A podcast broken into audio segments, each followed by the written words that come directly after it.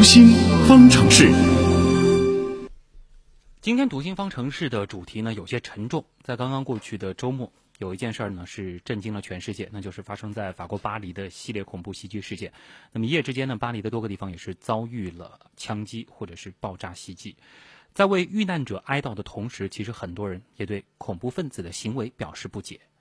有人说呢，恐怖分子都是反社会人格，他们无法适应社会，具有高度的攻击性，并且毫无羞耻感。啊，还有人就在好奇，他们心里到底是怎么想的？那么在心理学上，我们冷静地看待这个问题，到底什么是反社会型人格？恐怖分子他真的都是这样的人格吗？我们的编辑叶星辰就采访了国家心理咨询师、职业培训专家讲师张华，我们一起来了解一下。张老师您好，你好，星辰。呃，首先能不能给我们解释一下什么是反社会型人格障碍？哦，反社会型人格障碍，它是人格障碍中的一种。也就是说，这种类型的人啊，他主要的一个特点就是具有很高度的这种攻击性，但是呢，他还缺乏一种羞愧感。也就是说，他攻击了别人，他自己还没有这样一种不好意思啊，或者惭愧啊、羞愧啊，没有这种感觉，也不会说这一次我攻击了别人，我就接受一个教训，接受一种经验，下一次不再这样做了，不会的，因为他是控制不了的。那一旦在某一个情景下，他的行为受到某个偶然的动机的驱使，他就容易再次激发，去行使一种这样一种暴力的行为、攻击性的行为。其实它是一种极度的一种社会适应不良的一种表现。啊，那刚刚就说到攻击性，还有没有羞愧感，好像听起来和这个恐怖分子或者一些极端分子还挺像的。对，在一定程度上它像的，比如说它具有高度的攻击性，攻击到别人好像还蛮理所当然。呃，也不会缺乏这种焦虑，也不会有这样一种羞愧，在一定意义上，它是有一定的相似性啊。嗯，所以我相信，在恐怖分子当中也会有一部分这样的人，但是呢，也不是全部。应该说，恐怖分子当中反社会型的这种人也不会占着主导，反而这个比例可能是比较小的。对的，因为什么呢？因为这个在攻击性上，在这种缺乏羞愧感上，这个的确有一致。但是反社会型的人有一个特点，就是他的行为是没有计划性的，也就是说，他的很多这样一种攻击性的行为，都是受这种偶然动机的引发，或者那一刻的情绪冲动所驱使，啊，缺乏计划性，也很少是有预谋的。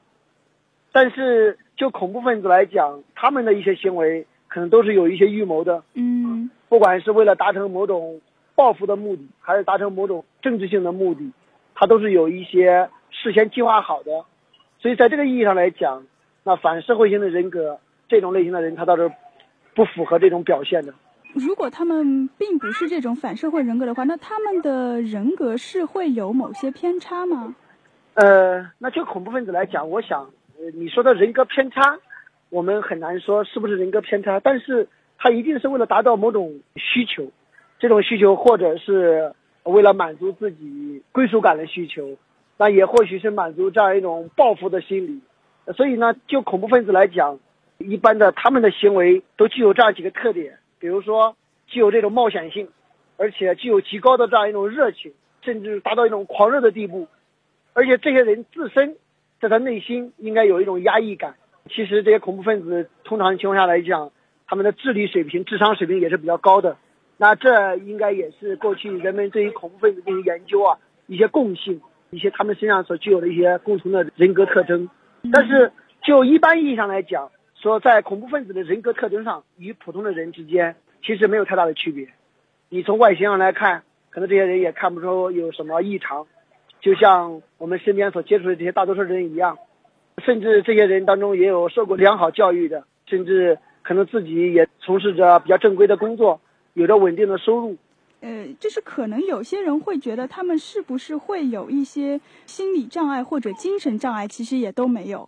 嗯，怎么讲呢？我想这些人当中，有的人呢是因为生活所迫，或者能满足一些自己特别的需求，比如说他有一个组织可以让他感觉那是有一种归属感。当然，也有可能有一些呢是有一些对社会的不满。但是就从事这些恐怖活动的这些人来讲，他们一定是在某些程度上做过一些训练，他们会去。消除这种对死亡的恐惧，比如说，我曾经看过一个对于袭击者一种分析和探索，说之前他们甚至让这些恐怖分子在墓地的墓穴上躺过很长时间，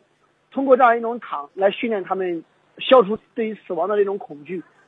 另外呢，这些人呢，可能也通常情况下缺少一些生活中的一些关爱，通常是可能被生活当中在社会当中被孤立的，不管是他们真的是被社会所孤立的，还是他们自己认为被社会所孤立的。因此呢，他们为了寻求一种归属感，而会加入某个组织去从事这样一种暴力的活动。倒是未必说这些人都有一些说从精神上来讲，从心理异常上来讲，未必是异常的。嗯，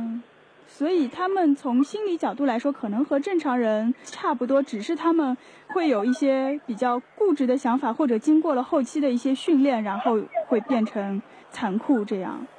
对，那也是因为这种活动。一方面，他们为了达到某种目的；那另一方面呢，也对他们有吸引力。比如说，他们从事这种活动的时候，这种刺激感、这种危险性，能够带给他们一种不管是身体上的还是情绪上的一种紧张感。而这种紧张感呢，恰恰是他们所需要的。在这种刺激当中，能找到一种可能一种价值感。好的，谢谢张老师。那我们前面说了啊，反社会性人格虽然是一个小概率事件，但是在日常生活当中，我们还是会感觉有一些人似乎有这种反社会性人格这样的特征啊，比如说情绪不太稳定、喜怒无常、缺乏同情心、喜欢操控别人。那么啊，要如何面对和识别我们身边的这些反社会性人格特质呢？我们来听心理观察员、二级心理咨询师四月是怎么分析的。好的，主持人。在生活中，我们可能会遇到过这样一种类型的人，他们具有高度的攻击性，不知道什么是掩面，缺乏羞愧感，对朋友不讲信义，对伴侣不忠诚，从来不承认自己的错误，更不要说从经历中取得经验教训等。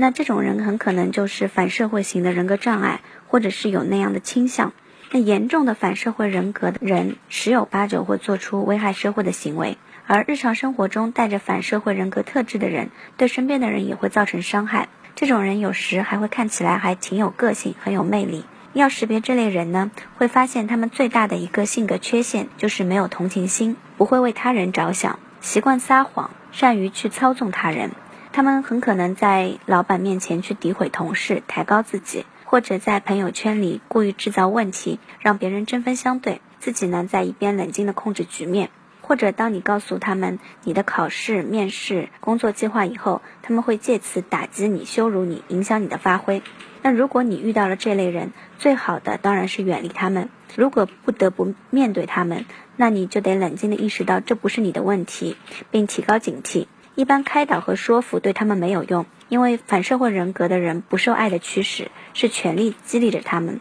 所以尽可能和他们保持中立的对话。保护自己，避免暴露你的弱点、恐惧或者烦心的事情，以免对方利用你的喜好去操纵你。主持人。